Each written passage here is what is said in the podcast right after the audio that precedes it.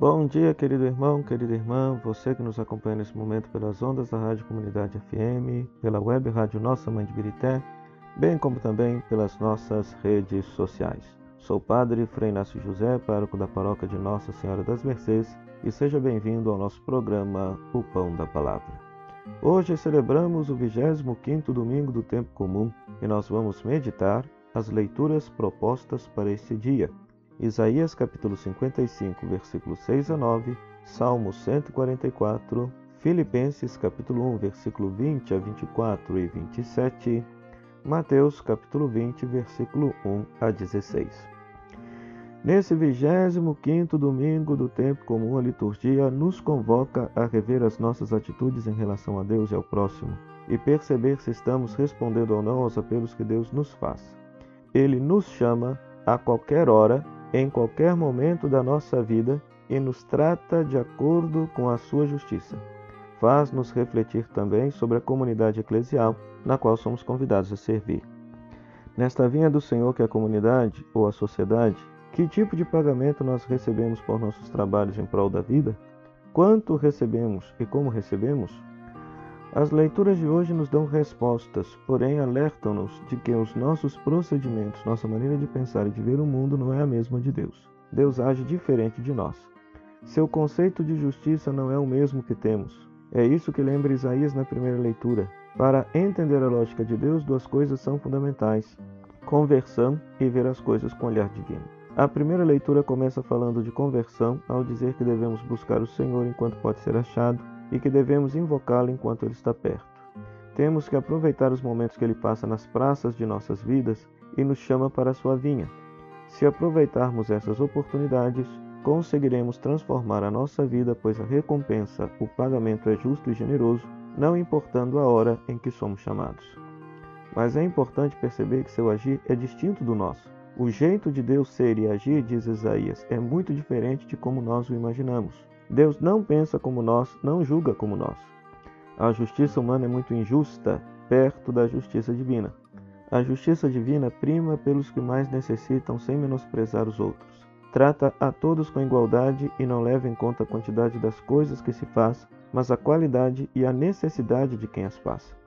Por isso, Isaías afirma, ao se referir ao jeito de ser do Senhor, meus pensamentos não são os vossos pensamentos, e vossos caminhos não são como os meus caminhos. O caminho de Deus, isto é, seu procedimento, está acima dos nossos caminhos, pensamentos e procedimentos.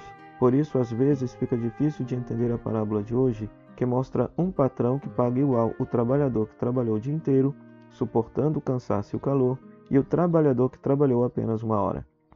Ao olhar humano, parece uma tremenda injustiça, porém não é bem assim. Ele havia combinado com os primeiros uma moeda de prata por dia. Esse valor era um valor justo, superior ao que se pagava para os trabalhadores na época. Era algo suficiente, mas ele agiu com bondade e quis dar a mesma coisa para outro que trabalhou apenas uma hora.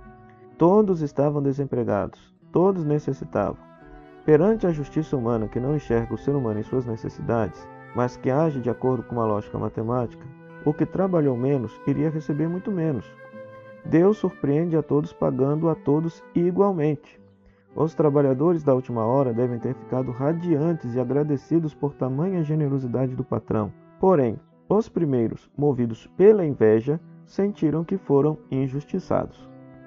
Essa parábola, no contexto das comunidades de Mateus, é uma forte crítica aos que se achavam melhores que os outros e com mais direitos só por serem da raça do povo eleito.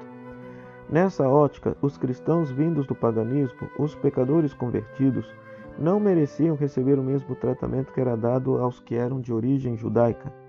Mas Jesus tratava todos igualmente, independentemente de quem fosse e do tempo que estava junto dele, o que provocava o descontentamento daqueles que não tinham entendido a misericórdia e a compaixão com que Jesus agia.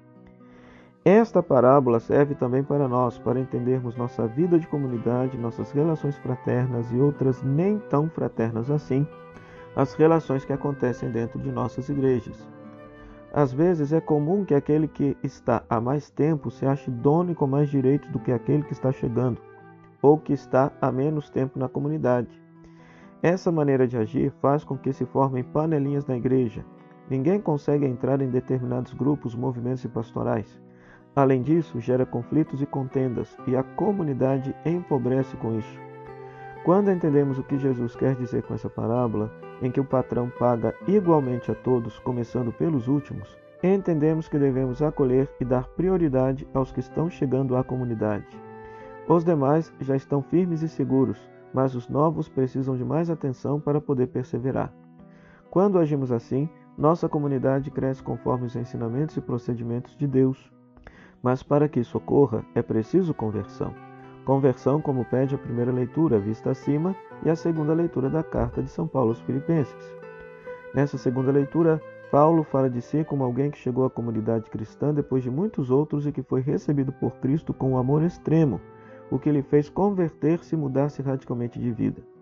No texto de hoje, ele fala da sua vontade de ir depressa para junto dele, mas sabe que precisa continuar ainda na comunidade porque a comunidade precisa dele e enquanto ele estiver nesse mundo, fará de tudo para se, para se dedicar integralmente ao próximo, assumindo as suas dores como Cristo assumiu as suas fraquezas e as fraquezas da humanidade.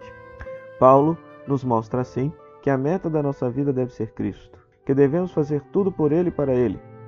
E isso só será possível fazendo algo para nossos irmãos, principalmente para os que mais necessitam.